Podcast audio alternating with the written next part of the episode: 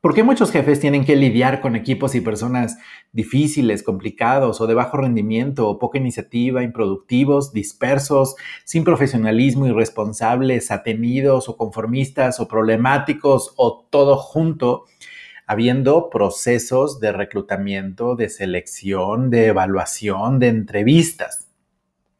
Una de las razones, por su liderazgo.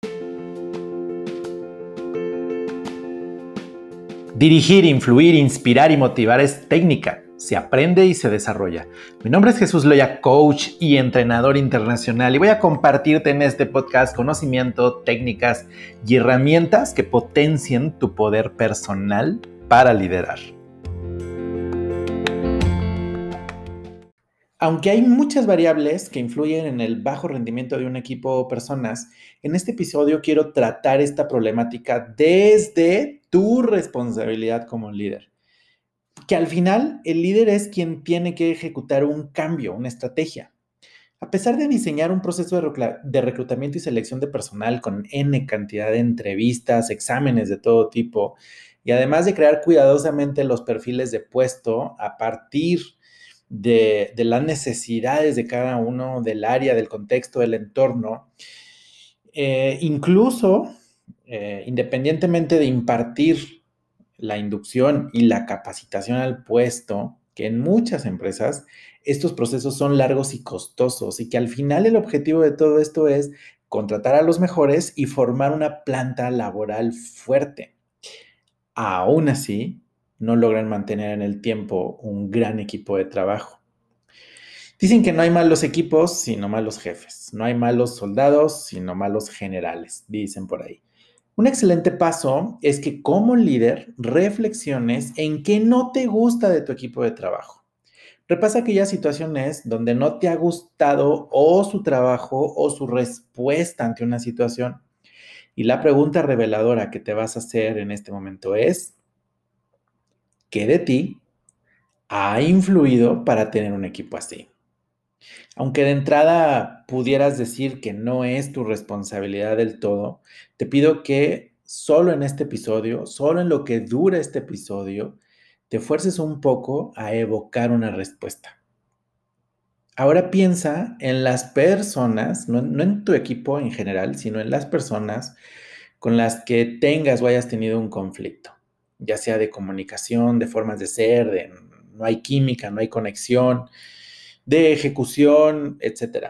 Y reflexiona qué de ti, qué de ti ha provocado ese contexto o ese conflicto. ¿Qué conductas tuyas, qué actitudes, qué prácticas, qué formas de ser ha provocado que recibas esos resultados de las personas? Vamos a aprovechar ya que estás aquí en este episodio y piensa en aquello que no te gusta de tu relación de pareja.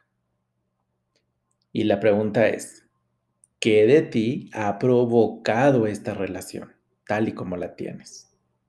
Hazte la misma pregunta con tus hijos, con tu jefe, en general en tu entorno. La clave es que muchas de las ocasiones nosotros con nuestra conducta, con lo que decimos y hacemos, provocamos una respuesta en los demás. Habrá muchos casos donde ya no sea del todo tu responsabilidad directa con la gente, sino de los procesos que practicas, ¿no? De esos procesos que permites que estén vigentes o que se usen o que se lleven a la práctica.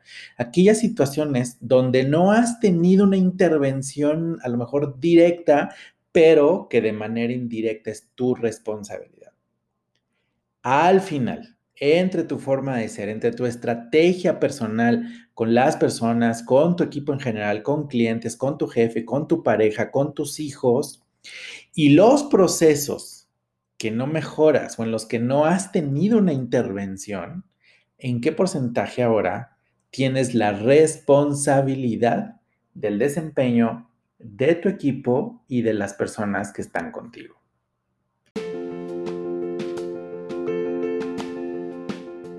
Me despido de este episodio y deseo que cada uno de estos te vaya ayudando a hacer un máster de liderazgo. Recuerda descargar el decálogo del líder. Aquí en la descripción de este episodio te dejo el enlace Y también te dejo el enlace para que te unas a la comunidad de Masters de Liderazgo que, que tenemos en Telegram. Y bueno, pues nos vemos en el siguiente episodio. Te mando un grandísimo abrazo.